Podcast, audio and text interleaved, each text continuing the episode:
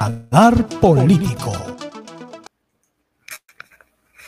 Que la fórmula de candidatos presentada por la organización política Partido Político Nacional Perú Libre es la ganadora de la elección de presidente y vicepresidentes de la República en las elecciones generales 2021 y en consecuencia, como presidente del Jurado Nacional de Elecciones en cumplimiento de, lo, de la labor realizada por el Jurado Nacional de Elecciones del Perú, proclamo presidente de la República a don José Pedro Castillo Terrones y primera vicepresidenta de la República a doña Erecilia Boluarte Segarra.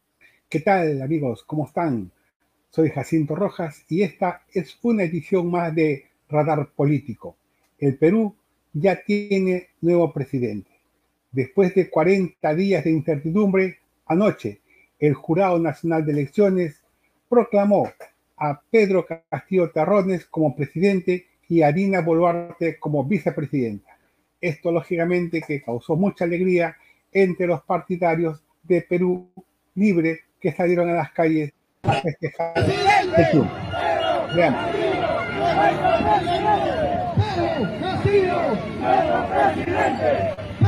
Castillo,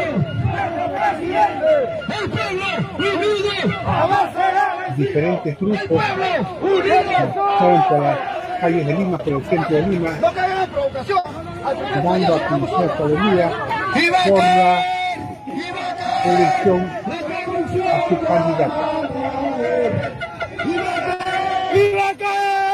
Todos se dirigían al centro de campaña de Perú, ubicado en el Paseo Colón, donde se esperaba que el presidente electo hiciera una reunión con un balconazo para facilitar.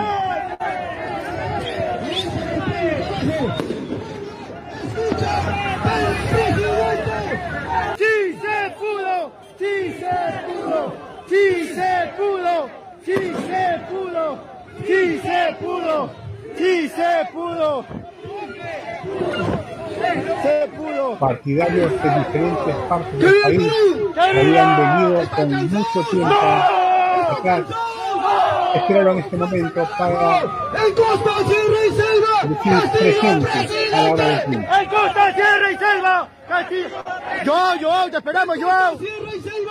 Soy, no, compañero, gatito, gatito techero, gatito soñador, cevichito de pocha, venga, venga, muy Local Agradecer a todos los luchadores de Perú. sociales del Ancarmi, Libre Moy, Moisés, del Paseo Inti, Colón, venga, venga, donde Auki, ahí venga, el compañeros, candidato, a todos los goleadores de del Yalta, Castillo que la iba vez a pasada dar hemos un goleado, balconazo.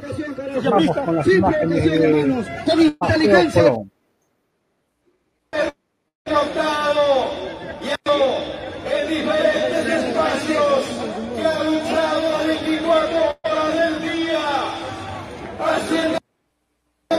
Y vemos que Pedro Castillo, acompañado de da un mensaje de unión y agradecimiento a sus partidarios. El local se ubica en la esquina de Avenida Paseo Colón y Washington. Todos los militantes permanecieron por horas en este local celebrando el triunfo. contra de la democracia y por eso junto con ustedes vamos a rechazar cualquier pretensión de tener algún modelo de otro Por país. otro lado, la candidata Keiko Fujimori, horas antes Sin calco ni de que el copia. jurado proclamara la elección de Pedro Castillo, convocó a conferencia de prensa donde fijó posición con respecto a lo que sería el pronunciamiento del jurado nacional de elecciones. Ella reconoció el triunfo o la elección de Pedro Castillo. Escuchemos qué es lo que dijo Keiko Fujimori en su conferencia de compromisos asumidos con todos los peruanos, con Mario Vargas Llosa, con la comunidad internacional, voy a reconocer los resultados porque es lo que manda la ley y la constitución que he jurado defender. La verdad va a terminar de salir a la luz de todas maneras. Y vamos a trabajar todos juntos para que se restablezca la legitimidad en nuestro país. Lo que nos toca ahora es enfrentar unidos una nueva etapa que será muy difícil, porque el comunismo no llega al poder. La elección de Pedro Castillo es por eso que como quieren imponernos ahora una nueva constitución. Y del extranjero, Estoy totalmente segura que los peruanos no vamos a permitir que Pedro Castillo y Vladimir Cerrón conviertan al Perú en Cuba. Al maestro Pedro Castillo Terrones, él va a ser presidente de México, el eh, próximo presidente de la República del Perú. Ayer eh, se le reconoció como presidente electo. Le enviamos al maestro Pedro Castillo Terrones un, un abrazo solidario.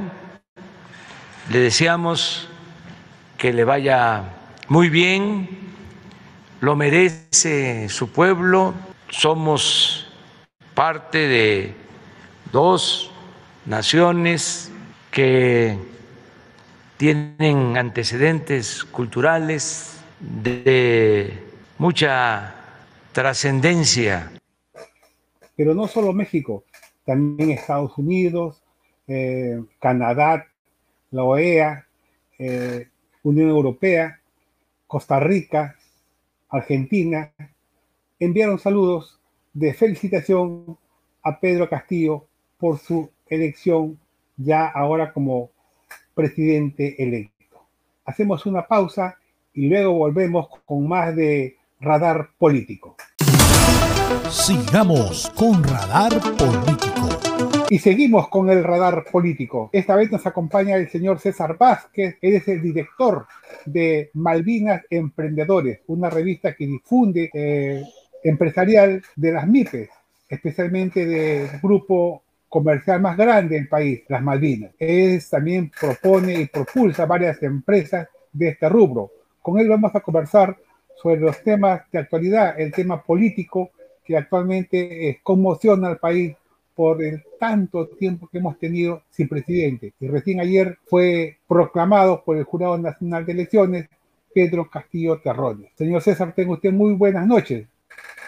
Buenas noches, Jacinto, y por tu intermedio quiero saludar también a todos tus seguidores, a todas las personas que este, te siguen permanentemente a, través de este medio de difusión.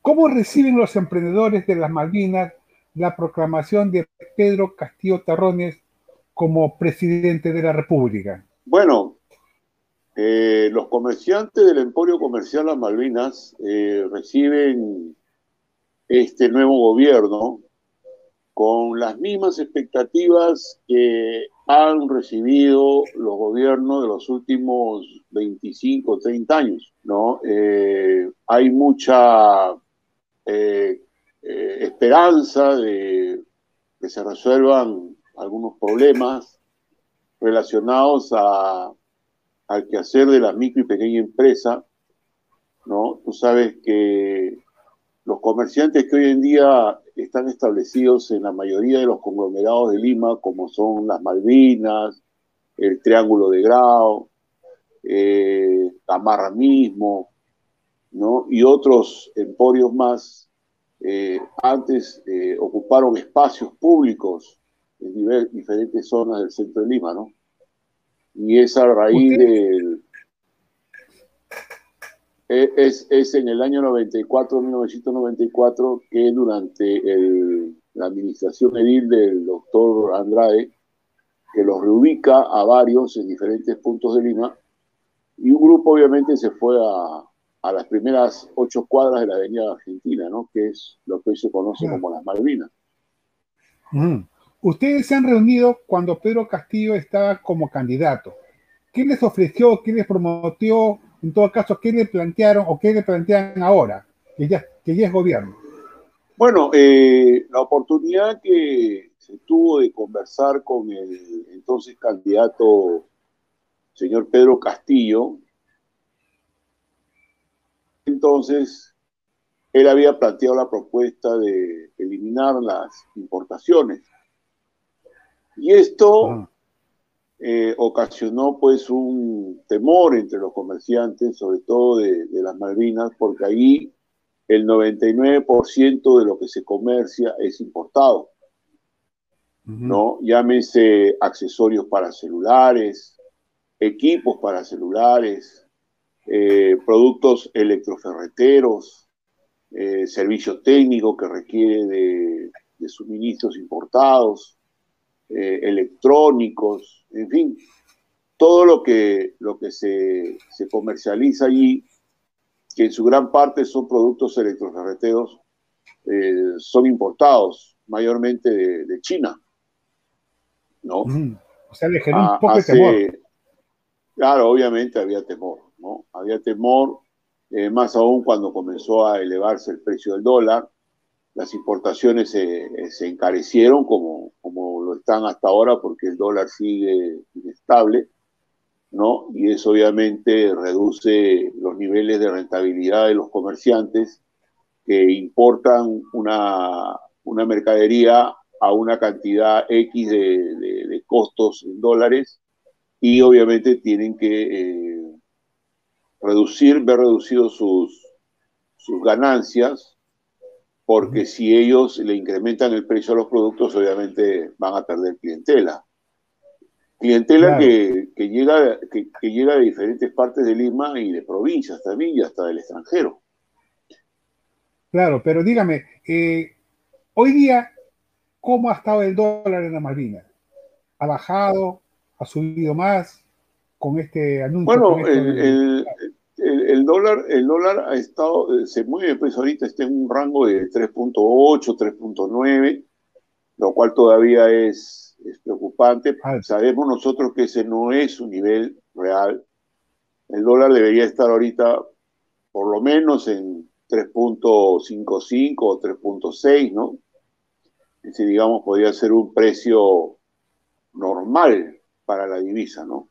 Yo creo que los agentes económicos eh, y sobre todo eh, tratándose en este caso particular del dólar, que es la divisa de refugio, ¿no? Eh, están a la espera más que nada de el, el profesor Castillo, ya como electo presidente de la República, dé a conocer pues su, su gabinete, ¿no?